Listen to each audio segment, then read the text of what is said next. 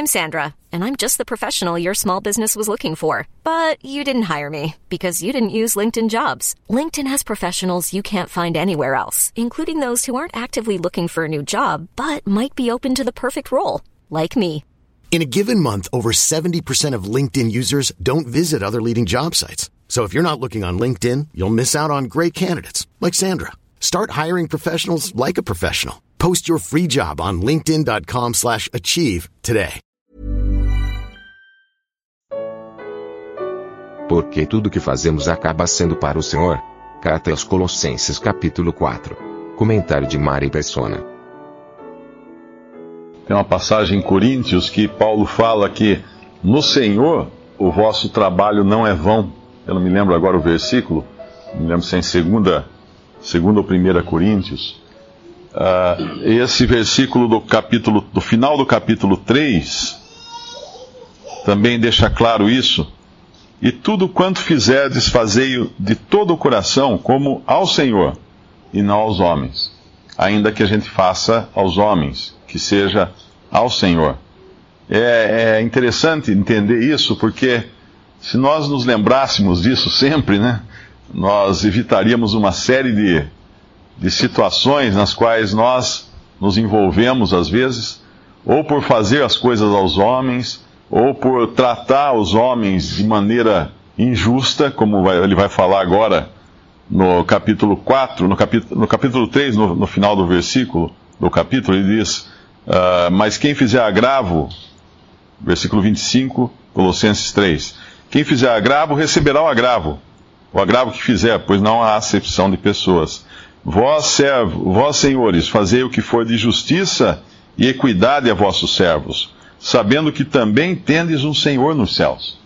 Quando nós unimos todos esses versículos e nos lembramos também daquela passagem que o Senhor fala uh, especificamente a respeito da, da, do juízo das nações, em Mateus 25. Uh, ah, podemos até ler Mateus 25.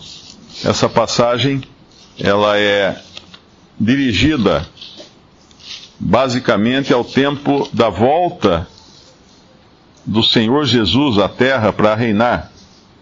Mas o princípio que é usado aqui nessa, nesse julgamento ele vale para todas as épocas, para a vida do cristão nesse mundo. Mateus 25, versículo 31. E quando o Filho do Homem vier em sua glória e todos os santos anjos com ele, então se assentará no trono da sua glória e todas as nações serão reunidas diante dele, e apartará uns dos outros como o pastor aparta dos bodes as ovelhas.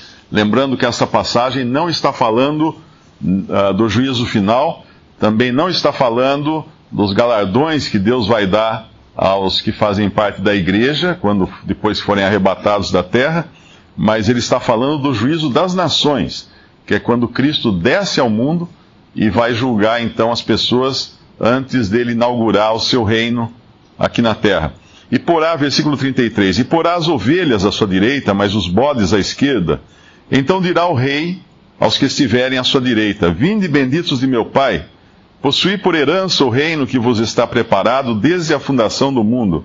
Porque tive fome, e deste-me de comer, tive sede, e destes-me de beber, era estrangeiro e hospedaste-me, estava nu e vestiste-me, adoeci e visitastes-me, estive na prisão e fostes ver-me. Então os justos lhe responderão, dizendo: Senhor, quando te vimos com fome, te demos de comer, ou com sede, te demos de beber? E quando te vimos estrangeiro e te hospedamos, ou nu e te vestimos? E quando te vimos enfermo, ou na prisão e fomos ver-te? E respondendo o rei lhes dirá: Em verdade vos digo que quando o fizestes a um destes meus pequeninos irmãos, a mim o fizestes. Então dirá também aos que estiverem à sua esquerda: Apartai-vos de mim, malditos, para o fogo eterno preparado para o diabo e seus anjos.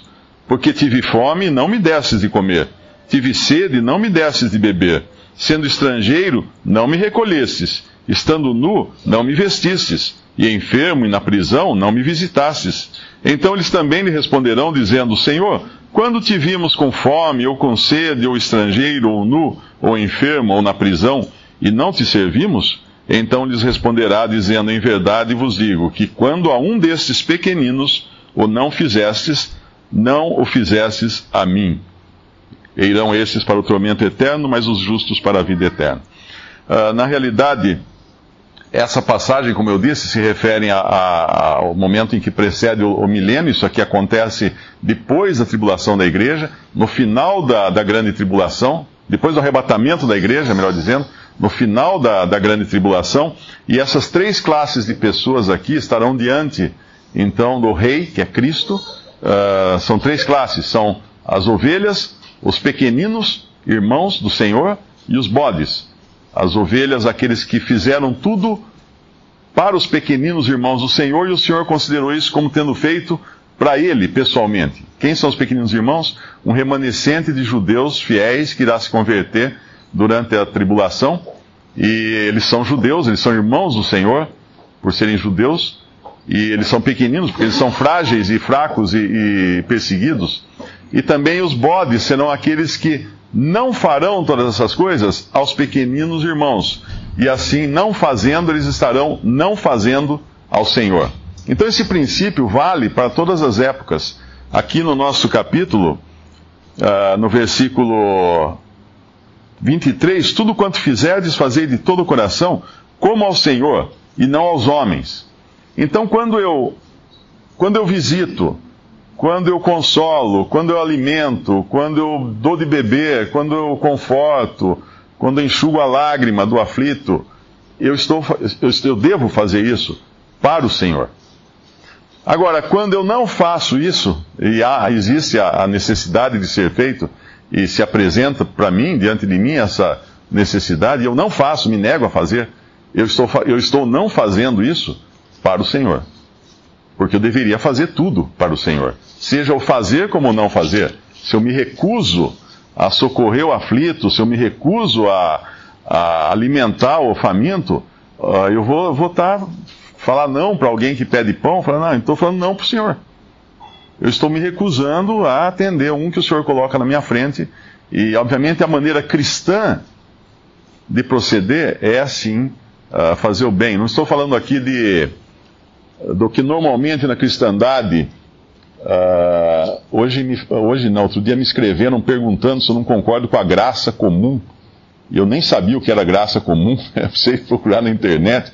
É um termo teológico que é adotado por organizações cristãs, uh, dizendo que a igreja tem sim que mudar esse mundo, ajudar todo mundo, alimentar todos os famintos e curar todos os, os doentes, etc. Então elas partem para movimentos políticos para tentar então mudar o mundo, interferir na política e tudo isso.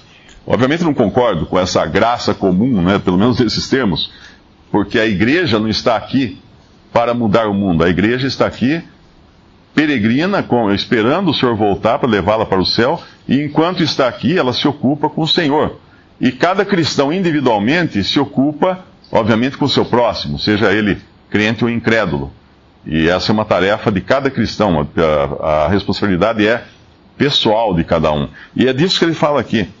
Nós fazemos, deveríamos fazer, pelo menos, para o Senhor. Então, se eu tenho um empregado, versículo, capítulo, 1, uh, ah, capítulo 4 de Colossenses, versículo 1, senhores, patrões, seria a mesma coisa na linguagem de hoje, fazei o que for de justiça e equidade a vossos servos ou a vossos empregados. Então, se eu sou patrão, eu não posso explorar. Um, um patrão cristão jamais poderá explorar um empregado. Nós sabemos que muitos patrões né, uh, não, não pagam de acordo, alguns atrasam, inclusive, para usar o dinheiro do, do que, que, já é do empregado, né, porque a hora que atrasa, está usando o dinheiro dele. Não, não deixam de registrar o funcionário por algum, alguma razão ele está prejudicando aquele funcionário, que às vezes não tem alternativa se não continuar trabalhando ali, mas ele está fazendo isso para o Senhor. Ele precisa lembrar disso. Uh, ele faz para o Senhor. E, e, quando ele é servo, muitos servos ou, ou funcionários, né, empregados, uh, boicotam às vezes o, o seu patrão, roubam no serviço, usam o material e o tempo da, do emprego para proveito próprio, eles estão roubando o Senhor, eles estão boicotando o Senhor, eles estão usando da, dos recursos que o Senhor dá da maneira errada e ilícita, né? antiética até, como a gente fala na, no mundo dos negócios. Então é, é importante ter sempre isso em mente. O que eu vou fazer, o que eu vou falar, uh, eu poderia fazer ou falar para o Senhor? Se não, melhor não fazer e não falar. Porque é assim que nós deveríamos viver aqui. Fazei tudo quanto fizerdes, fazei-o de todo o coração, como ao Senhor e não aos homens.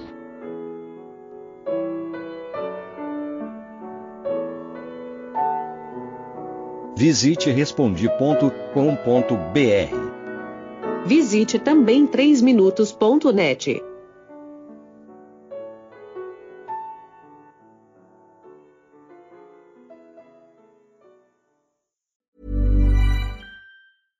Ever catch yourself eating the same flavorless dinner three days in a row?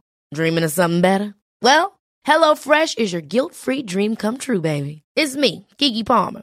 Let's wake up those taste buds with hot, juicy pecan crusted chicken or garlic butter shrimp scampi. Mm. Hello Fresh. Stop dreaming of all the delicious possibilities and dig in at HelloFresh.com. Let's get this dinner party started.